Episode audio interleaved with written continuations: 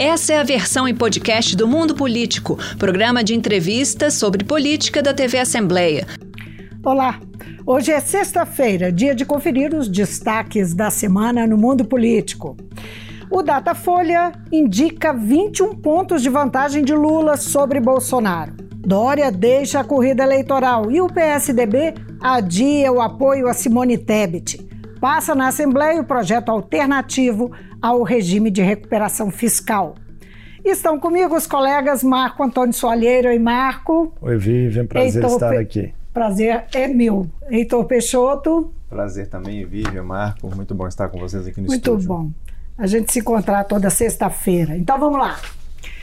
A semana começou com um desfecho sobre a candidatura à presidência de João Dória. O pré-candidato julgou a toalha depois de sofrer cerco intenso dos próprios correligionários. Ele fez um anúncio emocionado e disse que saía com o coração ferido, mas tranquilo. Na sequência, os tucanos pretendiam anunciar o acordo fechado com o MDB e o Cidadania para apoiar Simone Tebet. O anúncio foi adiado e o MDBista e a MDBista ficou no vácuo. Outros três atores políticos participaram dessa cena protagonizada pelo PSDB. O deputado Aécio Neves, o presidente nacional do partido, Bruno Araújo, e Eduardo Leite, ex-governador do Rio Grande do Sul, que perdeu as prévias para João Dória. Heitor, o que, que deu errado? Pois é, Vivian, Marco, né, profundas divergências internas aí no PSDB, como a gente tem visto, né, é, sobre que papel que o partido vai desempenhar nessa disputa à presidência. Eu, eu, pensei que assim, com a casa toda arrumada, né, já é difícil, então com essas fissuras, então, se torna um desafio ainda maior para o partido. E a saída do Dória expôs ainda mais essas fissuras. Né? O PSDB ele amplia essas divergências internas, já que a ala de Aécio ela não queria João Dória na disputa à presidência, mas também não desistiu dessa candidatura própria. Né? Então, mesmo com o compromisso do partido de apoiar Simone Tebet, ele teve essa conversa, então, essa sinalização de que essa ala quer a candidatura própria e que ainda esse apoio a Tebet ainda não formalizado oficialmente, como você falou, o que também aumenta esse burburinho, esse ruído. E aí ressurge o nome de Eduardo Leite né, nessa, nesse arranjo, nessa construção. Ele desconversa, né, diz que ele está focado no Rio Grande do Sul e seria também emblemático né, desse momento de, de, divergências, porque Eduardo Leite, assim, se ele for candidato ao governo, ele vai disputar uma cadeira que era dele há uhum. pouquíssimo tempo, tempo atrás. E ele lidera as pesquisas, inclusive nesse cenário. E voltando à ideia da candidatura Tucano ao Planalto, essa ideia defendida por Aécio irritou o presidente do partido, né, o Bruno Araújo.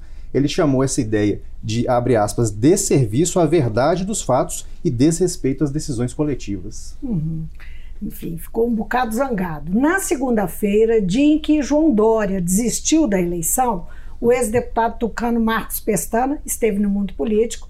Ele que foi indicado pelo partido com o apoio de Aécio Neves para disputar o governo de Minas. Pestana afirmou que o PSDB está com a sobrevivência ameaçada, sem candidato à presidência. Ele conversou com o Marco Antônio Soali. Vamos ver. Sem uma candidatura própria, o PSDB corre risco de sobrevivência? Eu acho que sim. Já corre no bastidor, a gente sabe, há um, a médio prazo uma hipótese de uma fusão PSDB-MDB. Nós ficaríamos totalmente desfigurados. O PSDB é um partido de grandes quadros, mas nunca foi um partido de massas. É, sempre tivemos candidatos de alta qualidade foi sempre um partido de ideias e que não tem redes sociais e nem organicidade na sociedade. Ele aparece na eleição. Afinal, Marco Antônio, o PSDB vai apoiar Tebet e qual é assim o real apoio que ela tem do partido dela, o MDB, né? Vive, Heitor, tem uma reunião da Executiva Nacional do PSDB agendada para o dia 2 de junho. Mas até lá, é, para sair um anúncio, teriam que ser resolvidas essas desavenças internas que o Heitor já nos trouxe aqui na participação dele, e também é, divergências entre PSD, PSDB e MDB em alguns estados específicos, como Rio Grande do Sul, Mato Grosso do Sul e Pernambuco, onde existem ali palanques conflitantes. Mas, para além disso, né, é, há também uma informação de que não será surpresa se essa reunião da executiva for adiada novamente por um período maior, já que extraoficialmente as cúpulas de MDB e de PSDB é, já estariam aí com a percepção de aguardar uns 30 dias, pelo menos uhum. setores dessas cúpulas, de aguardar uns 30 dias para ver qual seria o desempenho de Simone Tebet nas próximas pesquisas. E no MDB, as divergências são conhecidas. Né? Há uma ala do partido, notadamente do Nordeste, dos estados ali de Alagoas, Paraíba né, e Ceará, estão praticamente alinhados ali com Luiz Inácio Lula da Silva. Né? E no sul do país, os diretórios têm muita gente próxima de Jair Bolsonaro. Então, Tebet tem aí um, um caminho difícil a percorrer, né? o apoio que ela já tem garantido é de ambientalistas, é, banqueiros e intelectuais que divulgaram um manifesto essa semana dizendo que ela é uma esperança é, de inconformidade com o cenário polarizado. Essa é a novela, né? Do, da terceira via, né, ou do centro democrático, como é. ela quer chamar, é, para enfrentar a polarização. Né? E entre fatos e boatos na busca por um candidato da terceira via, o nome do ex-presidente Michel Temer voltou a ser citado essa semana. Prontamente ele descartou a possibilidade. Quem, por outro lado, se declarou novamente candidato foi o ex-juiz Sérgio Moro.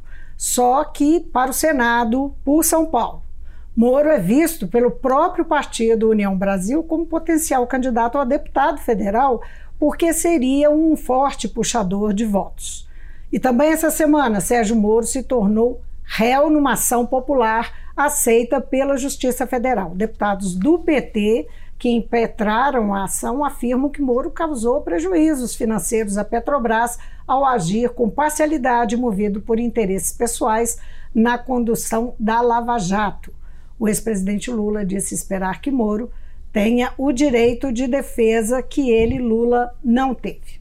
Agora, outro assunto. Três federações foram aprovadas pelo TSE nos últimos dias: PSDB, Cidadania PSOL, Rede PT, PCdoB, PV, e esta semana houve uma reunião da coordenação de campanha de Lula.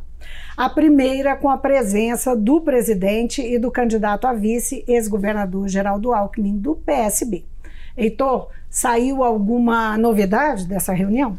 Primeira definição, né, Vivian e Marco, seria a questão de ampliar essa aliança para além do campo da esquerda, até porque o voto da esquerda o Lula já tem. Então há essa compreensão de que é preciso também mirar para fora dessa bolha da esquerda, né, do, do, do, campo progressista. E eles deram, inclusive, nomes de legendas que podem ser cortejadas. Aí citaram PSD, o MDB, o Avante, o PROS e até quem defendesse uma aproximação com o PDT de Ciro Gomes e do MDB de Simone Tebet, né, que ainda não se sabe também se o MDB vai ser de Simone Tebet mesmo. Exatamente por isso existe também essa especulação se o PT pode também ter esse apoio, como o Marco falou, tem alas do partido né, que são uhum. próximos, mais próximas de Lula. E outra definição foi quanto à função de Geraldo Alckmin na atração, inclusive, de apoios de tucanos, né, com a saída de João Dória dessa disputa. Alckmin foi muito elogiado né, pelo, pelo ex-presidente Lula e ele colocou o Alckmin como um vice melhor até mesmo do que foi José Alencar. E por fim, a reunião também destacou a necessidade que o partido tem de melhorar a participação nas redes sociais, né, que é um campo que hum. Bolsonaro e os bolsonaristas atuam de maneira né, muito profícua. Então, esse desafio foi colocado também nessa convenção, nessa reunião. O deputado Lincoln Portela, do PL, foi eleito essa semana vice-presidente da Câmara. O nome apoiado pelo presidente Bolsonaro para o cargo era do Major Vitor Hugo mas a bancada evangélica trabalhou em favor de Portela. Eleito, ele publicou foto no Twitter com o presidente, só que sem legenda.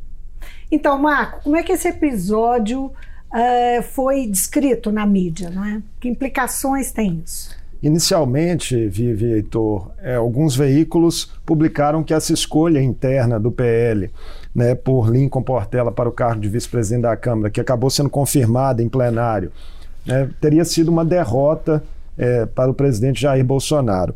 Mas, na verdade, Lincoln também tem um perfil muito próximo do presidente. Né? Ele é pastor evangélico, é, pai do deputado estadual Léo Portela, e ambos apoiaram Bolsonaro desde a eleição de 2018, desde o primeiro turno daquela eleição. O, o clima esquentou, na verdade, internamente na bancada do PL, mas mais por uma questão de disputas internas mesmo, briga de egos ali entre deputados. Houve bate-bocas em WhatsApp e outras quatro candidaturas avulsas do partido chegaram a ser lançadas contra Lincoln no momento da votação, mas ele ganhou por larga margem, com 232 votos.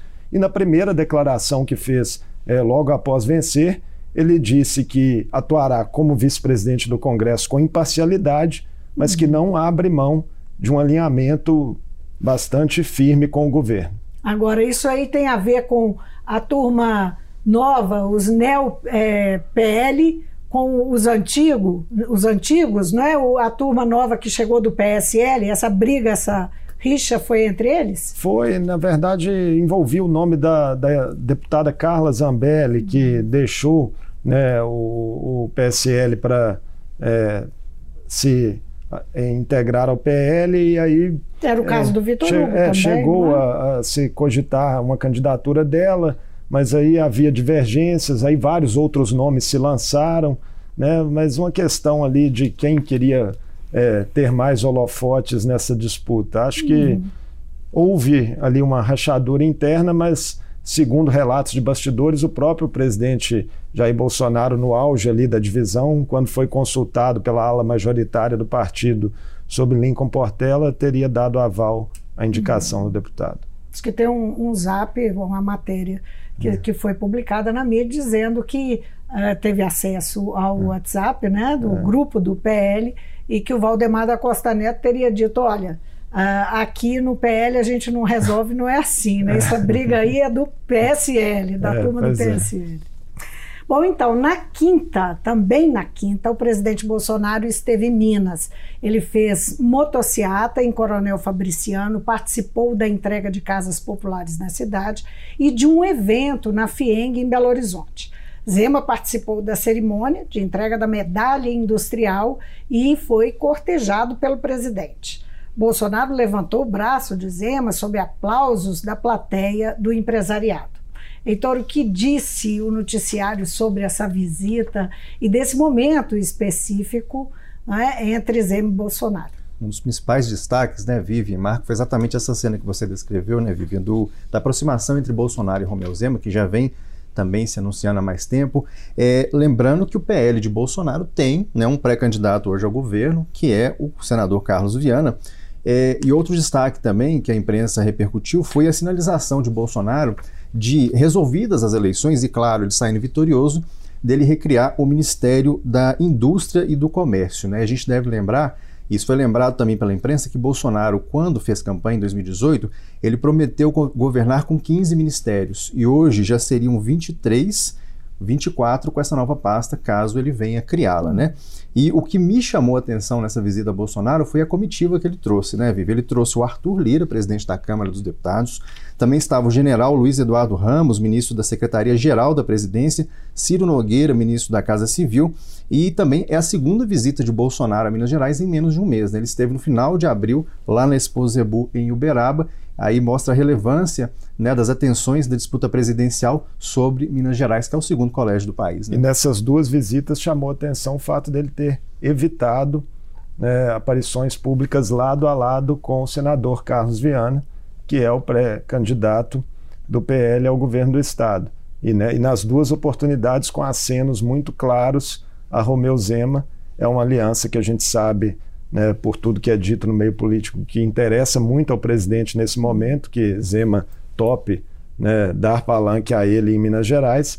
E a pré-candidatura de Viana ao governo de Minas também ainda precisaria, para vingar, aparar arestas com as bancadas. Né? A bancada estadual aqui, a gente sabe que é também majoritariamente muito próxima de Zema. E o Viana minimiza né, essa questão, ele minimiza que haja um afastamento, né, ele tem, tem colocado isso no, nas redes sociais dele, que não, que ele ele fala que sim, há aproximação e que ele será candidato, enfim. A gente uhum. tem que ver como que isso vai evoluir ao longo da candidatura, né, desse momento pré Postou uma foto hoje no avião com o presidente Jair Bolsonaro, o senador Carlos uhum. Viana, ambos a caminho de Goiânia para um evento Indica religioso. Indica que ele está na luta, né? mas de fato ele também já disse que a prioridade é a eleição de Jair Bolsonaro. Deixou né? aberto para Ao ser retirar, questionado, é, é verdade. É. Agora a gente não pode esquecer que Minas Gerais, quando você falou da comitiva, é, eu, é, é, bom reforçar que Minas Gerais é o segundo colégio eleitoral do país e costuma ser,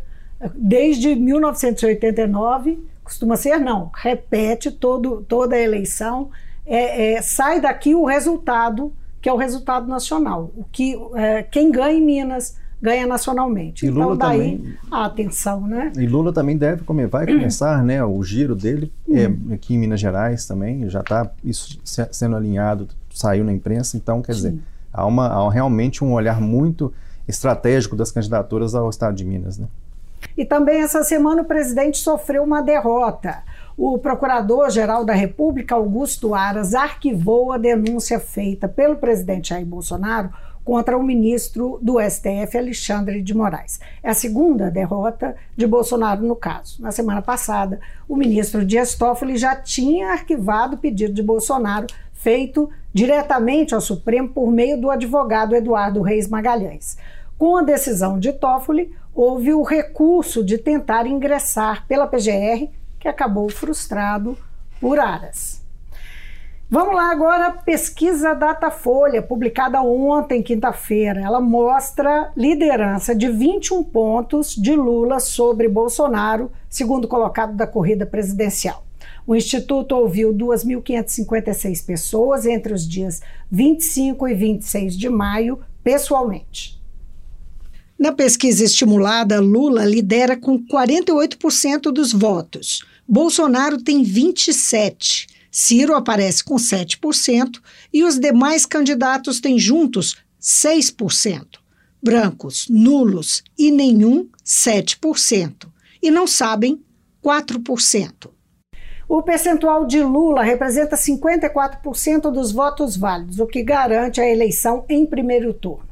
Na pesquisa espontânea, Lula aparece com 38% e Bolsonaro 22% chama atenção nos recortes que o Datafolha fez alguns resultados. No Nordeste, Lula tem 62% dos votos e Bolsonaro 17%. Entre os beneficiados do Auxílio Brasil, Lula tem 59% e Bolsonaro 20%. Entre evangélicos, Bolsonaro tem 39% e Lula 36%. A situação aí se inverte dentro da margem de erro. Uma diferença, então, aí, dentro da margem de erro de 3%. E entre os empresários, Bolsonaro lidera com 56 a 23%. Marco Antônio. Vive, além dessa disparidade dos números entre os líderes da corrida, né, que você destaca aí alguns recortes, a pesquisa é mais uma a indicar pouca margem de crescimento né, para candidaturas pretensas à terceira via, que se veem cada vez mais pressionadas em meio a essa polarização. Lula e Bolsonaro têm percentuais acima de 70% de eleitores convictos, entre uhum. aqueles que declaram votos neles e já não admitem mais mudar de opinião. No caso de Ciro Gomes, que é o terceiro colocado, só 35% dos eleitores que dizem votar nele estão convictos. E em se tratando de Simone Tebet, que nós né, falamos já aqui no programa, né, a candidata do MDB, que pode aí é, ter também o apoio de Cidadania e PSDB, ela tem um, um elemento positivo que é o fato de ser pouco conhecida. Mais de 70% dos eleitores não sabem quem é Simone Tebet, mas de qualquer forma, né, o que o conjunto dos números mostra é que pode ser bem difícil que ela consiga uhum. quebrar essa polarização. É, e a gente viu análises também, né, Marco e Vivian, de um reforço, né, uma tendência mantidos esses, esses números, esses patamares, de uma eleição que possa ser definida em turno único, né? É, cristalizada exatamente nesses dois polos da disputa. E isso impressiona porque, embora não tenha aparecido aqui no, na nossa arte, É, são 13 nomes neste momento sendo pesquisados, só que vários deles estão zerados, né? por isso não apareceram aqui no nosso material é uma gama imensa de candidatos, mas que agregam pouquíssimo eleitorado, exatamente por isso que se torna quase uma disputa plebiscitária. E as pesquisas anteriores, elas vinham com muita estabilidade de quadro, só que nessa, né, a gente teve crescimento de Lula acima da margem de erro e uma melhora é, considerável em vários setores, como você mencionou, Vivian. E teve esse crescimento de Lula também em cima de indecisos, de homens, que é um público também mais alinhado a Bolsonaro, e na região sul, dois redutos aí bolsonaristas, né? E Lula e Bolsonaro praticamente empatados entre os evangélicos, né? Então também é uma novidade desse Datafolha. E hoje a pesquisa IPESP, na antiga Ibope, mostra cenário um pouco diferente do Datafolha. Lula sobe um pouco em relação à semana passada e tem 45%. Bolsonaro sobe dois pontos. Lula subiu um ponto, na verdade. Bolsonaro sobe dois e vai a 34%, como eu disse. A pesquisa Datafolha é publicada a cada três meses. No IPESP são semanais, feitas pelo telefone com margem de erro de 3,2 pontos percentuais. E vão se definindo os personagens da disputa pelo governo de Minas. Tem duas novidades nesta semana. O Diretório Estadual do PSB lançou a candidatura de Saraiva Felipe para o governo. Saraiva é médico, é ex-deputado, ex-ministro da Saúde de Lula. Ele fez carreira política no MDB antes de migrar para o PSB. Heitor, Lula pode ter dois palanques em Minas? É o que se desenha, né, Vivian, nesse, nesse lançamento, essa pré-candidatura. E é interessante que o Saraiva esteve né, no palanque do Lula aqui na visita a Minas. Então, é até interessante que essa, essa imagem a gente, inclusive, já viu. É, o Saraiva ele tem essa longa vida política, né? Ele já foi ministro lá do. foi secretário de Ciência e Tecnologia lá do governo de José Sarney né, esteve no, na secretaria do governo de Hélio Garcia, seis mandatos consecutivos como deputado federal, e nessa condição, inclusive, a imprensa destacou, ele votou aí a favor do impeachment da presidenta Dilma Rousseff, da PEC do teto de gastos e da reforma trabalhistas, da, da reforma trabalhista. É, e sempre lembrando, né, Vivian, que o PSB é o partido de Geraldo Alckmin, uhum. é vice de Lula, então sim, a gente deve ter um palanque duplo, mas tem uma outra preocupação aqui, que eu imagino com essa candidatura, que os partidos estão muito concentrados na, em formar bancadas. Aqui na Assembleia, né, a gente tem três deputados, né, Marco, do PSB, e lá no, no, na Câmara a gente tem apenas um deputado federal do partido, né, que é o Wilson da Fetaeng, então certamente também há essa preocupação de fazer mais cadeiras de deputados, tanto aqui em Minas quanto lá no governo, lá no, no Congresso. Né? E o fim de um impasse, o ex-presidente Lula confirmou que o deputado estadual André Quintão, do PT, é o vice na chapa de Alexandre Calil, do PSD. Marco Antônio, por que a escolha de André Quintão? Quintão já mantinha boas relações com Alexandre Calil, tendo feito inclusive indicações para a área de assistência social da prefeitura, né, que foi tocada durante muitos anos pelo PT aqui na capital. Ele também, na condição de líder de bloco aqui na Assembleia, sempre teve uma ótima relação com o presidente da casa, Agostinho Patrus, que acabou abrindo mão do cargo né, para viabilizar essa aliança, abrindo mão da indicação é, como vice de Calil. Além disso, no próprio PT, apesar de não ser da ala majoritária do partido, André é uma figura conhecida pela cordialidade, pelo bom trânsito, né, um parlamentar que preza muito pelo diálogo. Então, tudo isso contribuiu para a escolha do nome dele. Agora, ainda nessa chapa é, PT-PSD em Minas, há uma indefinição em relação às vagas de suplente para o, a candidatura do senador Alexandre Silveira, candidato à reeleição. E a ideia dos partidos é tentar atrair outras legendas com essas vagas, notadamente o MDB e União Brasil, que também estão sendo cortejadas por Romeu Zema. Inclusive, o ex-deputado e ex-prefeito de Uberaba, Paulo Pial, esteve essa semana aqui na Assembleia, circulou bastante nos corredores, no plenário, ele que se coloca como pré-candidato do MDB ao Senado, mas por apurações que a gente fez e também notícias que saíram na imprensa, parece que ele teria interesse, muito interesse em ser uhum. suplente de Alexandre Silveira. Nessa vaga, né? E pode sair mais uma aliança no Estado. O PDT negocia com o PSDB para garantir um palanque para Ciro Gomes em Minas. Segundo a apuração do jornal O Tempo, na quarta-feira, o presidente nacional da legenda, Carlos Lupe, e o deputado Aécio Neves se reuniram em Brasília, na casa do presidente estadual do PDT, deputado Mário Eringer. E já tem especulação sobre uma composição de chapa. O Tucano Marcos Pestana para o governo de Minas e os pedetistas Miguel Correia e Duda Salabeste nas vagas de vice-senador ou de senador e vice, não é? Isso aí não teria uma definição. Na verdade, Eringer não confirma. Diz que ainda tem que conversar com Miguel Correia, que afinal é o pré-candidato ao governo pelo PDT. E em pleno ano eleitoral, olha só, o deputado Mário Eringer deixou hoje a presidência do PDT. Marco Antônio, o que, aconteceu? Pois é, semana quente no PDT, nessa reunião de tentar aí um, um acordo com o PSDB aqui em Minas, né, lá em Brasília, e hoje essa notícia que caiu como uma bomba no PDT estadual aqui, o pedido de afastamento é, do presidente Mário Eringer. O deputado Mário Eringer, ele foi, na verdade, atropelado por uma declaração dada ontem pelo presidenciável Ciro Gomes em entrevista à rede CNN, na qual Ciro se referiu a Miguel Correia como um cidadão que não será candidato pelo PDT, inclusive por ter ficha suja, palavras de Ciro, e que não sabe por que ele ingressou no partido após deixar o PT. Como Eringer vinha defendendo a pré-candidatura ao governo de Miguel Correia, se sentiu naturalmente desautorizado e pediu é, afastamento ao presidente nacional Carlos Lupe. Agora, o pano de fundo desse ataque do Ciro ao Miguel Correia é uma entrevista que o Correia deu três semanas atrás a uma uhum. emissora no Triângulo Mineiro, em que ele disse que a vitória política de Ciro em 2022 seria ver Lula derrotar Bolsonaro e que Ciro seria, inclusive, novamente um ótimo ministro para Lula, é, caso Lula vencesse. Na época, né, na época não, né, três semanas atrás, né, um passado bem recente aí, mas no dia em que foi dada essa uhum. declaração gerou um tremendo mal-estar no PDT mineiro. Correia até tentou em entrevistas seguintes né, amenizar, meio que fazer um pedido de desculpas ali, prometer fidelidade a Ciro. Pegando, né? Mas parece que o presidenciável guardou a mágoa e ontem é. externou-a com força. Bom, então, Agora mais uma, vamos mudar um pouco de assunto, falar de Petrobras, né? Mais um capítulo da novela.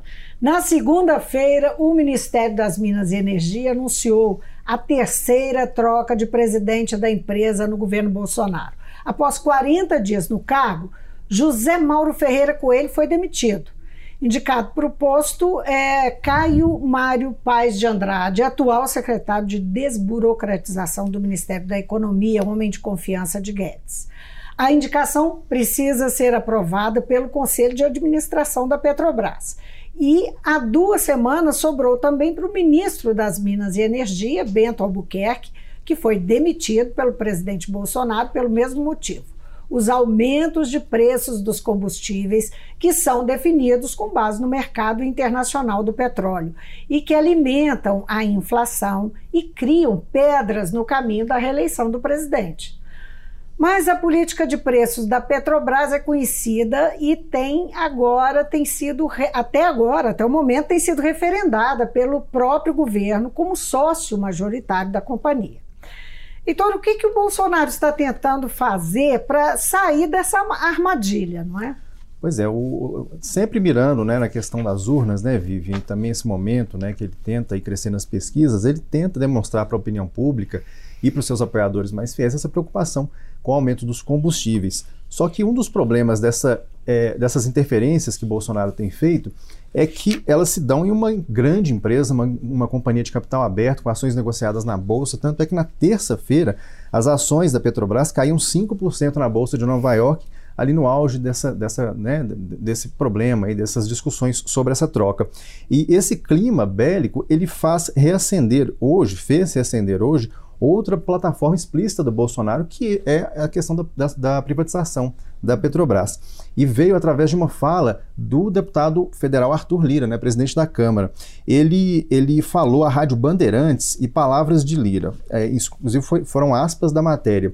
Ou a gente privatiza essa empresa ou toma medidas mais duras. Quer dizer, é uma fala bastante forte, né, ainda mais num clima como esse. E a gente deve lembrar que a privatização completa da Petrobras depende de aval do Congresso Nacional. Só que o Lira ele sinalizou que ele possa, que possa né, haver uma mudança da legislação no sentido de permitir que sejam vendidas as ações da Petrobras que estão sob controle do BNDES. Então ele explica o que são essas medidas mais duras. Pelo menos uma delas ele indica claramente aqui, Sim. que seria uma tramitação mais rápida do que uma venda estatal, ainda mais no ano eleitoral, que é mais difícil ainda. Assim, o Estado ele deixaria de ser sócio majoritário da Petrobras e, segundo Lira, é, tiraria das costas do governo, é interessante o Arthur Lira advogando, né, é, é, falando em nome do governo, ele falando que tira do, das costas do governo a responsabilidade pelo que ele chamou de falta de sensibilidade da Petrobras nessa questão dos preços dos combustíveis, né, Vivi?